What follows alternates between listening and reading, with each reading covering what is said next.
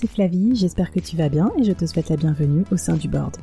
Dans le business, on ne peut pas être expert sur tout et c'est pas toujours simple de prendre les bonnes décisions, qu'on soit dirigeant, manager ou entrepreneur ou en voie de le devenir.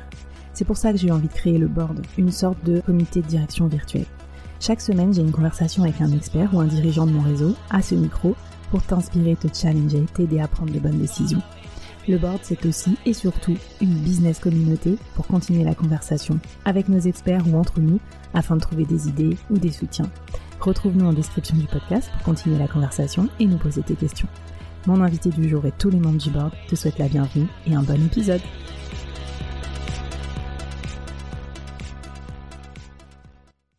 Avant de commencer l'épisode du jour, je voulais te parler d'un service lancé par un collectif d'amis et que je recommande chaudement. Non seulement parce que je trouve leur idée géniale, et en plus, euh, surtout, je leur fais confiance parce que c'est des brutes dans leur domaine. Alors ce service, c'est Koala, les commerciaux à la demande. C-O-A-L-A. Vous pouvez les trouver sur LinkedIn ou en référence dans la description de ce podcast. En fait, quand tu n'as pas assez d'argent pour embaucher un commercial ou que tu as besoin d'un commercial d'appoint pour renforcer ton équipe de vente, par exemple, remplacer quelqu'un qui est en congé ou faire une action commando quand tu lances un nouveau produit ou que tu veux conquérir un nouveau marché, eh ben, tu peux faire appel à eux. En fait, ils sélectionnent les meilleurs freelances commerciaux du marché et ils les matchent à tes besoins.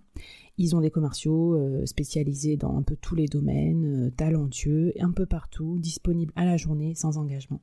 N'hésite pas à les contacter de ma part, tu auras une remise bien sûr, mais surtout euh, je pense que ça va t'aider à développer plus vite ton business et donc à réaliser plus vite tes projets. Allez, c'est parti pour l'épisode du jour. Bonjour à toutes et à tous et bienvenue sur ce nouvel épisode du board. Bonjour euh, Cyril. Bonjour Flavie, ravi euh, d'être là. Merci beaucoup pour ta présence. Alors je vais te présenter tout à l'heure.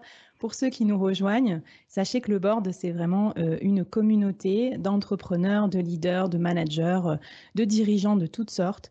moi, j'ai créé ce média pour qu'on puisse échanger ensemble sur des expertises et des propos euh, business qui nous permettront de grandir. Quand on est dirigeant, on doit souvent décider vite et souvent seul. Et je trouve que c'est bien d'avoir ce board virtuel avec nous à nos côtés. Et du coup, pour l'épisode du jour, j'ai choisi un expert dans une matière ultra intéressante qui, en plus, est plutôt à la pointe de la tendance, le storytelling. On va vous en dire plus tout à l'heure, mais je vous fais déjà un peu de teasing pour vous dire qu'avec cet épisode, vous allez avoir des super astuces pour euh, construire et créer votre propre récit personnel, qui que vous soyez, où que vous soyez. Euh, et l'utiliser pour renforcer votre marque, votre image, votre carrière, euh, la croyance et la motivation de vos collaborateurs et développer votre business. Donc c'est vraiment ultra intéressant. Pour ceux qui nous écoutent, sachez qu'il y a aussi la version euh, live sur YouTube si vous êtes friand des coulisses et si vous voulez voir nos petites têtes avec Cyril. ça vaut le coup, ça vaut le coup. Ça Je vous conseille. voilà, très bien. Merci pour le, pour le teasing.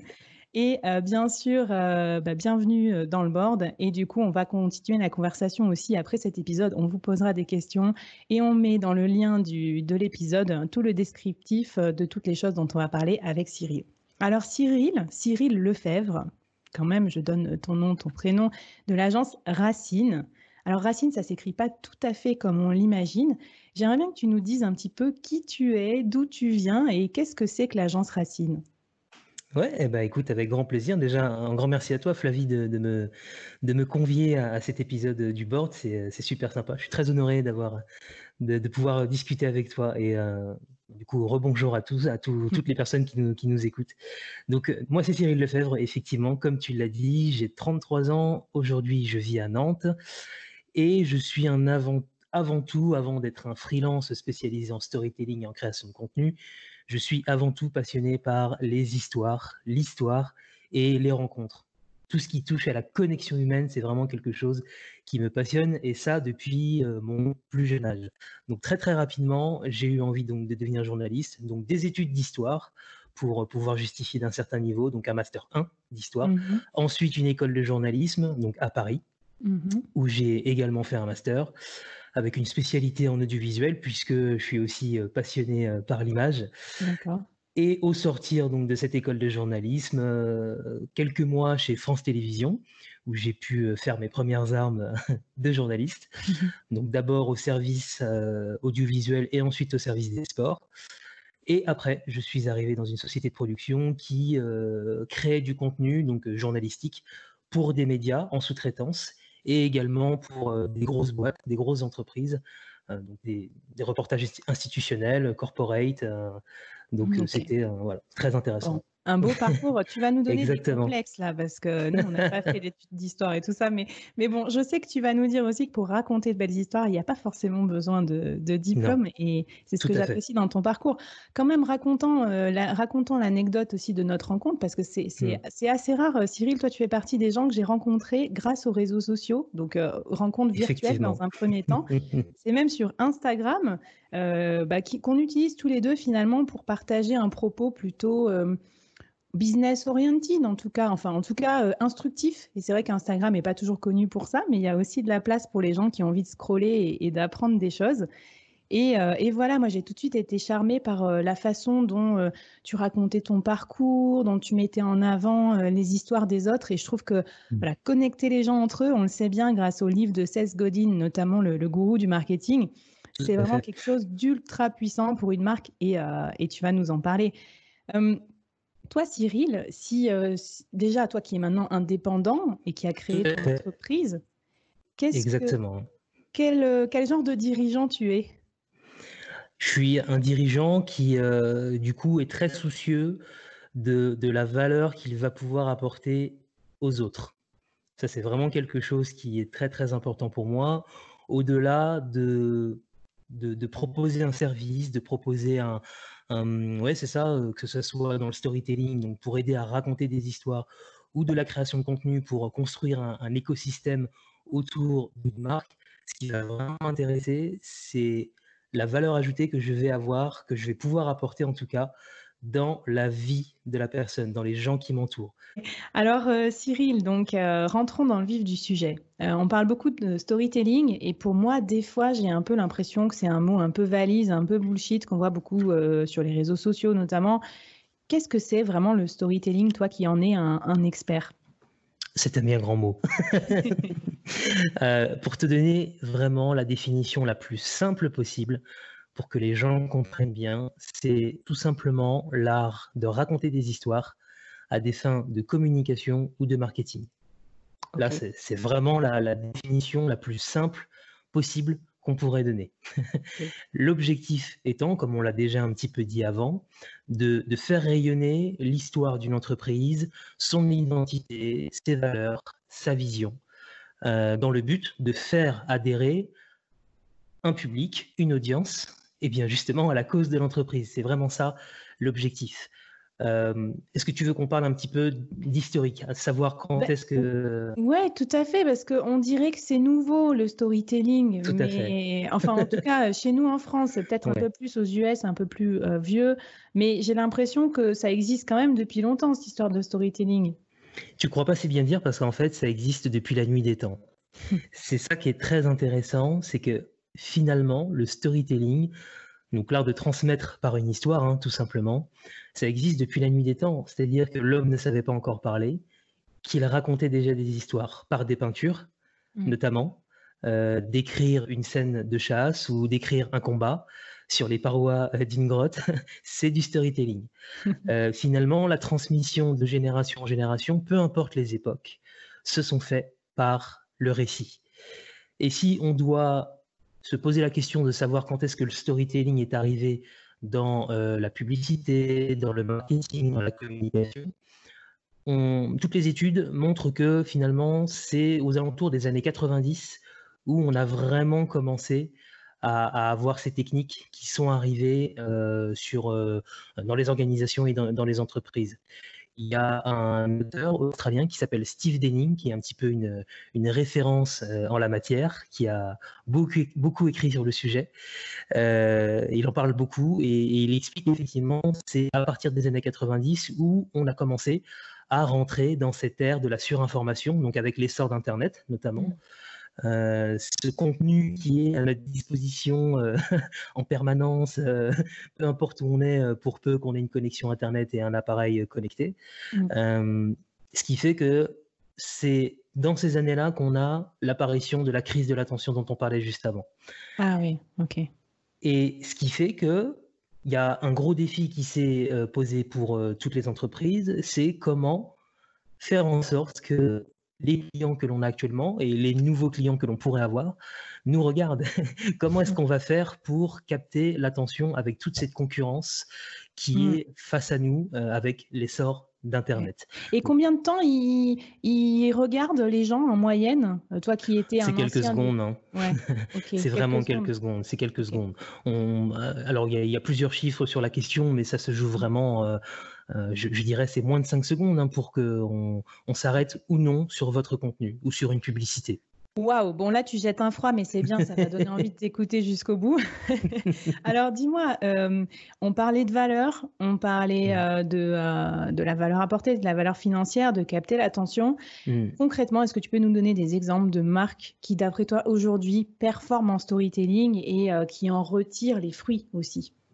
Tout à fait. Ben, on a euh, une marque, euh, alors évidemment mondialement connue, euh, qui a cassé les codes, qui a vraiment révolutionné non seulement son marché, mais aussi sa façon de, de, faire de la publicité, de la communication et du marketing. Bien évidemment, je veux parler d'Apple. Mm. Alors c'est souvent un exemple qui revient très régulièrement, mais je pense que c'est pas un hasard tellement c'est un exemple significatif dans ce qui est pour moi la, transmission d'un message et euh, qui se transforme en acte d'achat complètement irrationnel. Parce qu'il faut bien avouer. Que, alors, décrypte-nous un peu Apple, parce qu'on en parle souvent, mais euh, concrètement, ils, font quoi de différent? Parce que c'est tellement dans notre culture, si tu veux, du quotidien, qu'on se rend même plus compte de ce qu'ils font. Ah bah, ce qu'ils font, c'est que déjà, euh, ce, qui, ce qui est frappant avec Apple, il faut retourner en 1984, où ils annoncent la sortie du premier Macintosh. Et en fait, Apple, en 1984, et, j'invite d'ailleurs tous les gens après cet épisode à aller regarder la, pub euh, dont, je vais parler, euh, Apple arrive à, faire une publicité donc en mettant le storytelling vraiment, euh, en mettant le storytelling à un niveau absolument incroyable. Donc très rapidement dans la pub, on voit une, foule de personnes qui euh, marchent au pas telle une armée, euh, au d'un discours euh, qui s'apparenterait à, Big Brother. Donc on est vraiment dans la référence au roman de George Orwell, 1984. donc tous ces gens vont dans une pièce, sont assis devant un écran et sont comme hypnotisés lobotomisés par ce discours de l'État, qui est représenté par l'État.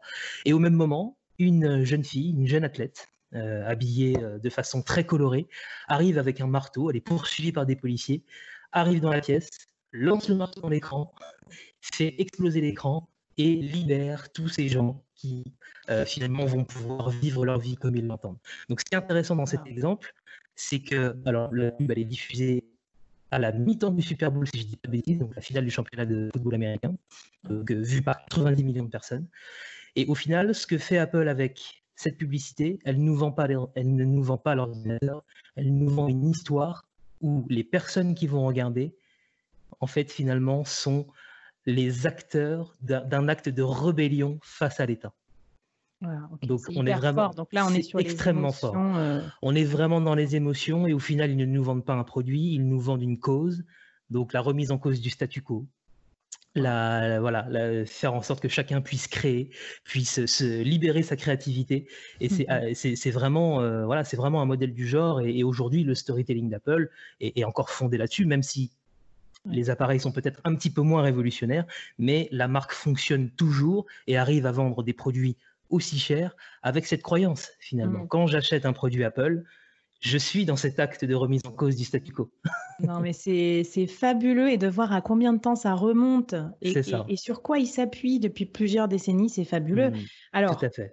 moi, je parle aussi souvent à des dirigeants qui, euh, qui ont peut-être un peu peur d'aller sur des valeurs émotionnelles pour parler de leur entreprise, notamment dans le B2B, notamment dans des environnements un peu plus conventionnels. Comment euh, ils pourraient faire, eux, ces dirigeants, pour créer un récit dans lequel ils se sentent à l'aise aussi pour parler de leur marque C'est vraiment une question de dosage. C'est vraiment une, question de dosage et, le premier conseil déjà que je peux donner à des dirigeants qui auraient envie d'utiliser cette, technique pour, euh, voilà, pour euh, vraiment faire passer un cap à leur marque, ça serait d'être le plus sincère possible. C'est la, la grande tendance aujourd'hui, en tout cas, ce n'est absolument pas de se glorifier Je pense que c'est aussi pour ça que le storytelling parfois est mal vu. C'est qu'on mmh. on a, on a souvent tendance à imaginer qu'il faut raconter une histoire absolument fabuleuse pour que ça marche auprès de nos clients. Alors qu'en fait, c'est pas du tout ça. La, vraie tendance aujourd'hui, c'est la transparence, l'authenticité et le message, vraiment la cause que l'on défend avec notre activité.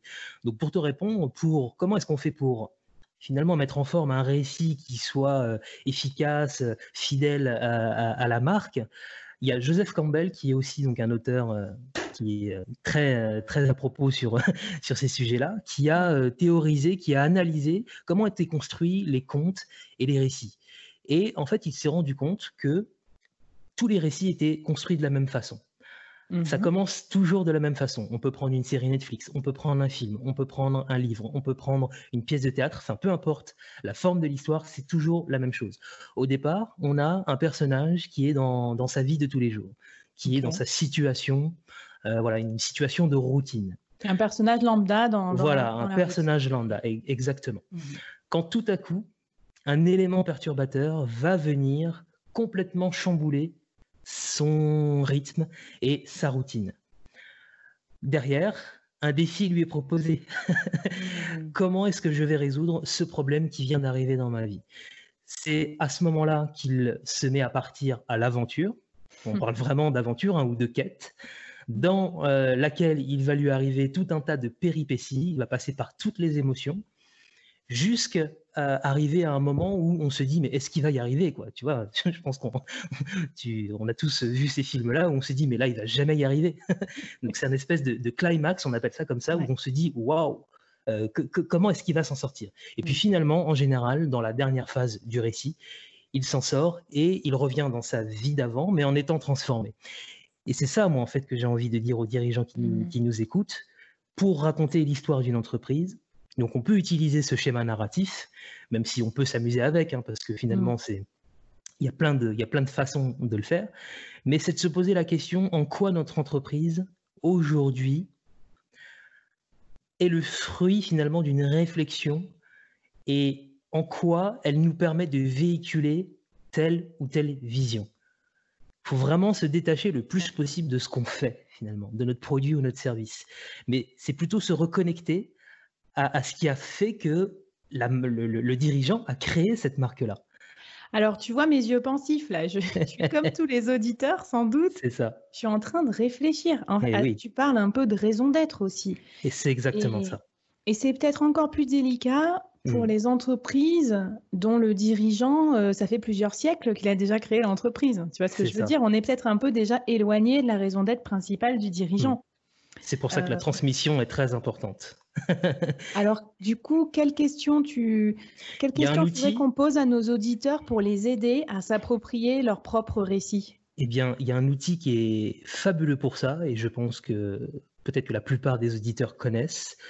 Là, je fais référence euh, au cercle d'or de Simon Sinek. Mmh, très intéressant. ouais, c'est vraiment un outil fantastique justement pour poser les premières pierres d'un récit, euh, enfin en tout cas les premières lignes d'un mmh. récit qui va faire sens auprès euh, d'un public.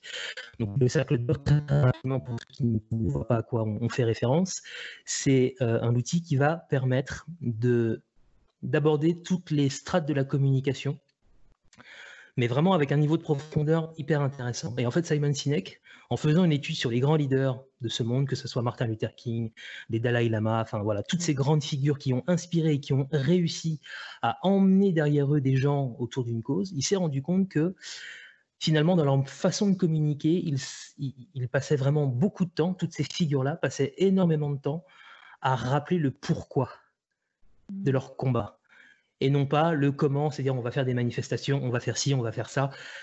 Et en fait, Simon Sinek, il s'est rendu compte que pour les entreprises, c'est exactement la même chose. Il y a beaucoup trop d'entreprises aujourd'hui qui font cette erreur-là. Elles sont capables de décrire ce qu'elles font, leurs mmh. produits ou leurs services. Elles sont capables de décrire comment. Et encore, il y a des gens qui, enfin, il y a des entreprises où ça commence à devenir un tout petit peu compliqué. Et en revanche, il y a très très peu d'entreprises, et c'est là où ça va être intéressant de travailler, qui sont capables de dire pourquoi. Mmh. Et c'est effectivement, tu employais le mot tout à l'heure, la raison d'être. C'est exactement ça. C'est se reconnecter à la raison d'être de l'entreprise. Et c'est à partir de là, finalement, en allant fouiller, en allant, tu parlais tout à l'heure d'une marque qui aurait été créée il y a très très très longtemps, mais justement, c'est le moment d'aller fouiller sur la motivation profonde. Là, on parle vraiment de choses viscérales. C'est pas juste on apporte une réponse à un besoin. Donc, ça doit aller bien au-delà. C'est quelque chose logiquement qui nous dépasse. Hein. Ça, on doit le ressentir de manière euh, très très forte. Donc, vraiment, le conseil, c'est se reconnecter au pourquoi pourquoi est-ce que notre organisation, notre marque aujourd'hui existe? Et il faut noter tout ce qui nous passe par la tête, et c'est à partir de ça qu'on va pouvoir envisager à écrire un récit euh, qui soit euh, intéressant et captivant. Mais c'est génial parce que tu parles, euh, tu vois, d'émotion et de ce qui nous fait vraiment vibrer, etc. Et je pense que c'est aussi pour ça que ça fait peur. Parce que quand on met comme ça son pourquoi et qu'on se dit euh, waouh, c'est vraiment des émotions fortes, peut-être que les dirigeants n'osent pas trop du coup se lancer. Bon, pour ceux qui n'osent pas, qui veulent un petit peu euh, ceinture bretelle, évidemment, ils t'appellent, hein, Cyril, euh, c'est le principe. C'est ça, exactement. Et puis encore une fois, c'est vraiment une question de dosage, c'est-à-dire qu'on n'est pas non plus obligé de tout dévoiler. Il faut, vraiment que ça soit fidèle à la personne. La pire erreur que pourraient faire les dirigeants, c'est d'aller copier le storytelling d'Apple, alors qu'en fait, ils ne s'adressent pas à des gens qui sont passionnés d'innovation, qui sont passionnés de, de, de, voilà, de, de pensée qui, qui, qui, qui comment dire, qui détonne un petit peu avec la pensée dominante. Enfin, il faut vraiment se reconnecter à soi-même. Hein. C'est vraiment un mélange de plein de choses. C'est, euh, il y a effectivement une part de nous-mêmes, mais on n'est pas obligé de tout dévoiler non plus. C'est vraiment une question de sensibilité. Et puis, respecter ses clients aussi, parce que tu l'as dit, euh, tous les groupes de clients cibles n'ont pas les mêmes aspirations. Euh, donc, si tu ne parles pas à des, euh, à des rule breakers, tu ne vas pas leur parler comme Nike ou, ou comme, comme Apple peut-être. C'est exactement ça. Et du coup, un petit truc qui m'interpelle quand même, parce que tu nous parleras de racines après pour nous expliquer d'où ça vient, mais moi, des fois, j'ai un peu le complexe, enfin, et des gens autour de moi peuvent avoir ce même complexe de se dire non, mais franchement, moi, j'ai pas d'histoire à raconter. J'ai pas, j'ai pas comme le héros de ta quête. j'ai pas l'impression d'avoir connu de grands climax, etc. Souvent, j'entends les gens me dire ça, alors que nous, on voit bien que les gens, ils ont des spécificités, des, des, des choses originales à partager. Qu'est-ce que tu recommandes aux gens peut-être un peu trop modestes qui, euh, qui se disent j'ai pas de récit à raconter? Et, c'est ce que j'essaye de véhiculer le plus possible dans, tout ce que je fais, dans toute ma création de contenu sur Instagram. Enfin, vraiment, dès que j'ai l'occasion de prendre la parole, c'est de faire sauter cette croyance-là, comme quoi certaines personnes auraient des vies tout à fait banales. C'est faux. c'est totalement faux parce qu'en réalité, c'est notre histoire, enfin en tout cas notre parcours et les épreuves qu'on a pu traverser, c'est vraiment la seule chose que personne ne peut nous enlever. Mmh. C'est vraiment la seule chose que personne ne peut copier. On peut copier un site internet, on peut copier un tunnel de vente, on peut copier une stratégie marketing, on peut, on peut tout copier en réalité. Mais en revanche, ce que, ce que nous, on a vécu en tant qu'être humain, ça, t'as personne qui peut te l'enlever. Et ce qui va être intéressant, c'est de se dire, il faut vraiment essayer de changer son logiciel et, son état d'esprit. C'est de se dire, non, c'est pas ma vie qui n'est pas intéressante, mais en quoi ma vie et ma façon que j'ai eue de surmonter telle ou telle épreuve, ça peut aider d'autres personnes. est-ce que tu peux, moi j'aime bien aussi, je, suis manager et c'est important pour moi de, comprendre aussi si ces ressorts peuvent nous aider dans, euh, dans la mobilisation des équipes.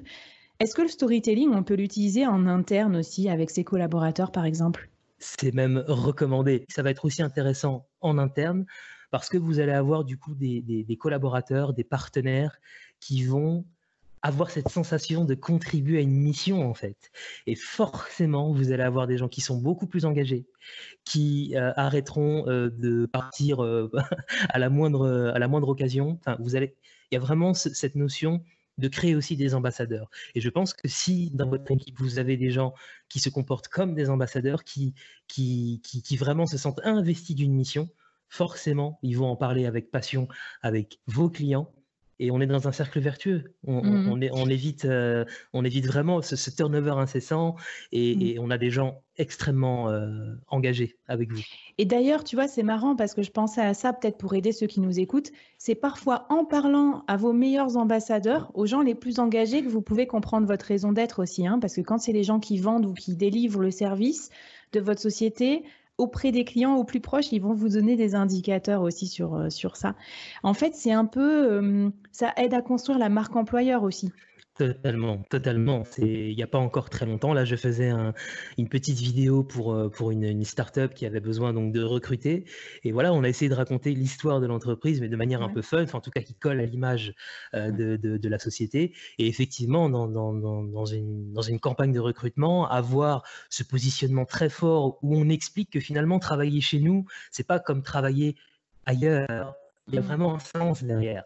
Forcément, vous allez attirer jusqu'à vous des gens qui ont le même socle de valeur que vous finalement. Mmh. Et, il ne peut y avoir que de bons résultats en mmh. ayant cette approche finalement. C'est euh, vraiment cette mission. Quoi. Comment est-ce qu'on va impacter la société qui nous entoure? Peu importe ce qu'on vend, peu importe ce qu'on fait, au final, c'est quoi le sens derrière tout ça? Et, et comment est-ce que vous, qui allez venir travailler chez moi, quelle compréhension vous avez de ça? Et comment ça peut aussi vous permettre dans votre histoire à vous de bah voilà d'avancer et de cheminer et on va cheminer ensemble en fait. C'est vraiment euh, c'est très puissant en fait. Bon ben top. Bah écoute moi je trouve que ça donne envie. Est-ce que euh, peut-être aussi pour comprendre un peu mieux avec des exemples qu'est-ce qu'il faut absolument pas faire si on veut s'engager dans cette voie du, storytelling et de l'émotionnel? Tricher. Tricher on, le disait un petit peu tout à l'heure mais ça ça sert à rien de s'inventer euh, une vie ou des faits s'il n'existe pas, parce que ça, va se voir en fait, ça va se voir tout de suite. Le manque de, sincérité, ça se voit en général euh, euh, très très vite. Euh, on le disait aussi juste avant, ça sert à rien d'aller copier des modèles euh, qui ne correspondent pas du tout à ce que vous, vous êtes en train de développer avec votre activité. Il n'y a pas nécessairement besoin d'avoir développé une marque dans un garage comme Steve Jobs pour faire du storytelling. C'est pas que ça.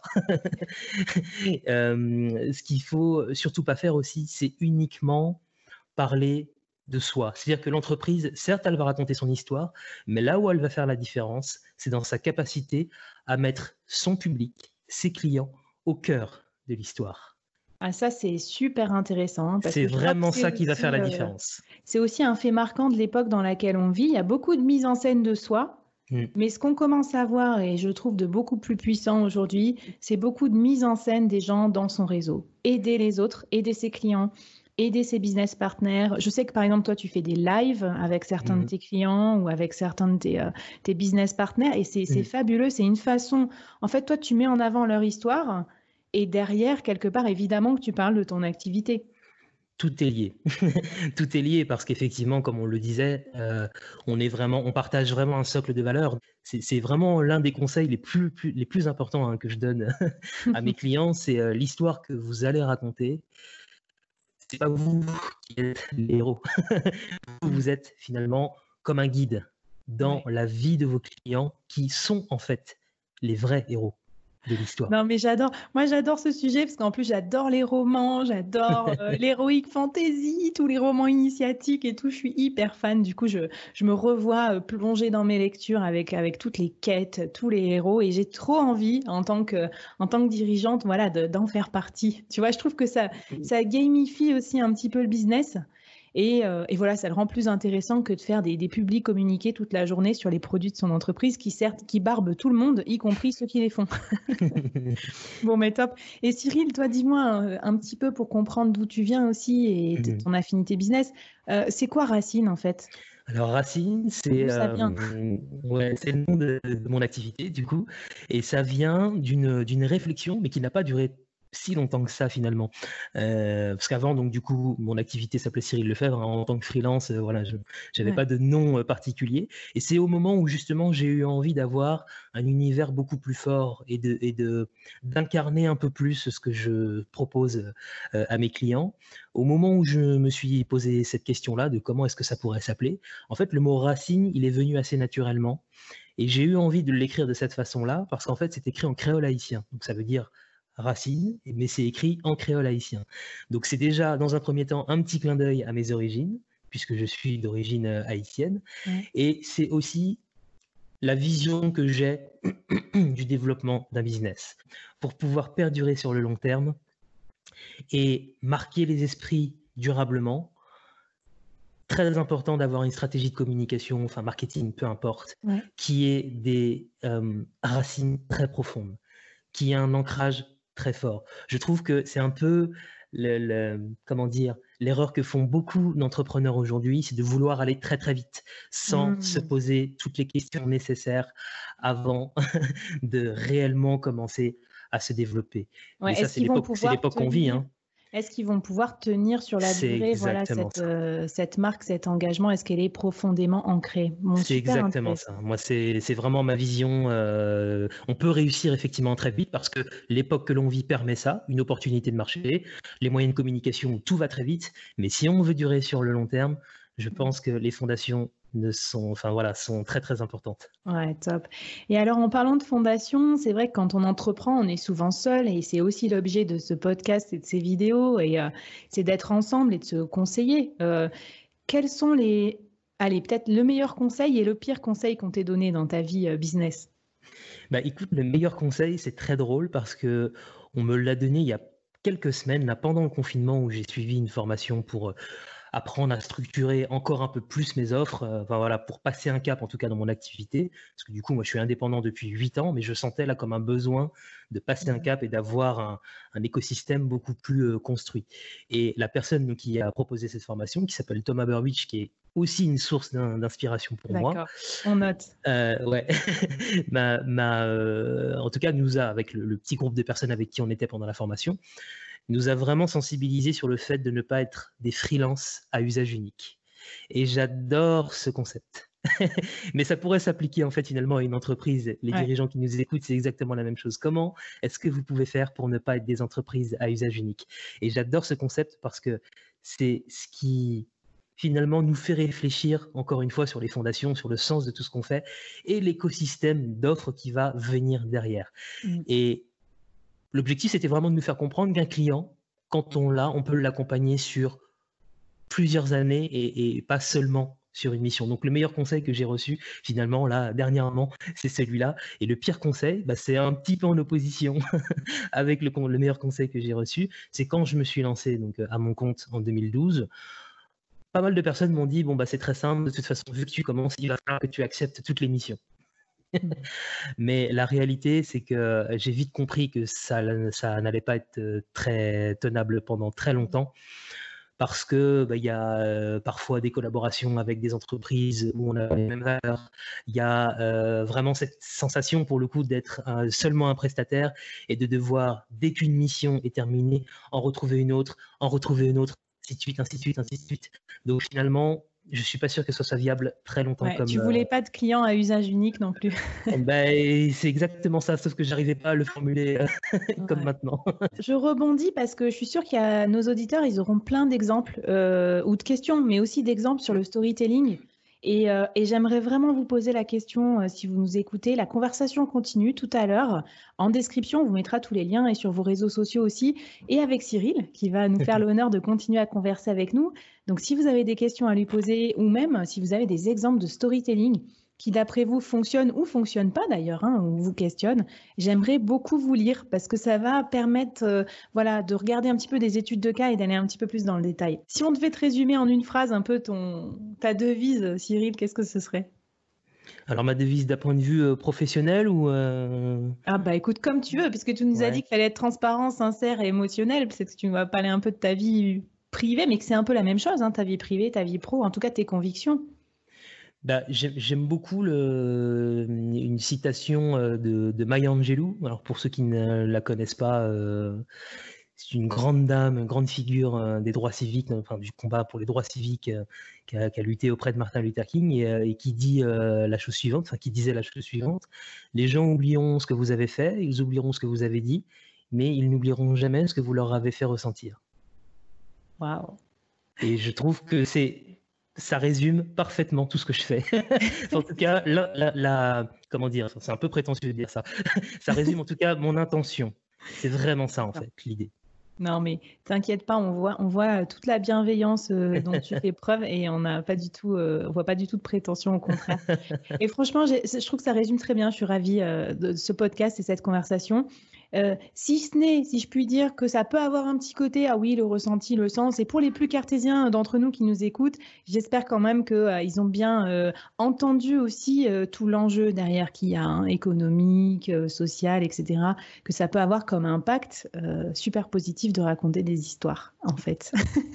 Tellement, Cyril, franchement, c'était un plaisir de t'avoir euh, à mon micro. Donc, euh, euh, j'espère que vous avez tout bien entendu. Il y avait quelques petits glitches de temps en temps sur la ligne, mais bon, je pense que vous avez compris l'essentiel. Et sinon, je vous le redis, posez-nous vos questions. La conversation continue. Je mets dans la description toutes les façons dont vous pouvez aussi vous engager, engager la conversation avec Cyril et l'agence Racine.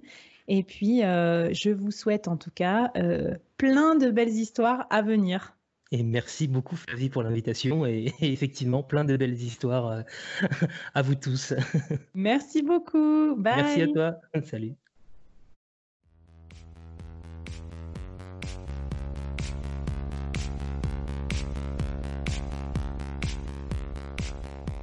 Waouh, merci d'avoir écouté ce podcast jusqu'au bout et d'avoir rejoint la communauté du board. Avant qu'on se quitte, j'avais envie de te poser trois questions. Qu'est-ce que tu as apprécié dans cette conversation du jour? Première question. Qu'est-ce que ça t'inspire pour ton business? Deuxième question. Et la troisième, est-ce que tu acceptes le challenge lancé par notre invité du jour? Viens vite nous raconter tout ça, j'ai hâte de te lire et de faire plus ample connaissance. Les liens pour nous retrouver sont en description. Si tu as aimé cette conversation, je te donne rendez-vous sur les prochains épisodes du board où j'ai plein d'invités intéressants à te présenter et je te demande un dernier service d'ici là. Tu serais un amour de partager ce podcast à ton réseau et de nous aider à le promouvoir sur les plateformes d'écoute en nous mettant une super note et un gentil commentaire. Par exemple, Flavie est tellement formidable qu'elle a réussi à me parler finances sans m'endormir. Ou je suis devenue un PDG épanoui grâce au board. Allez, merci à toi, charmante du board, et à très vite. Bye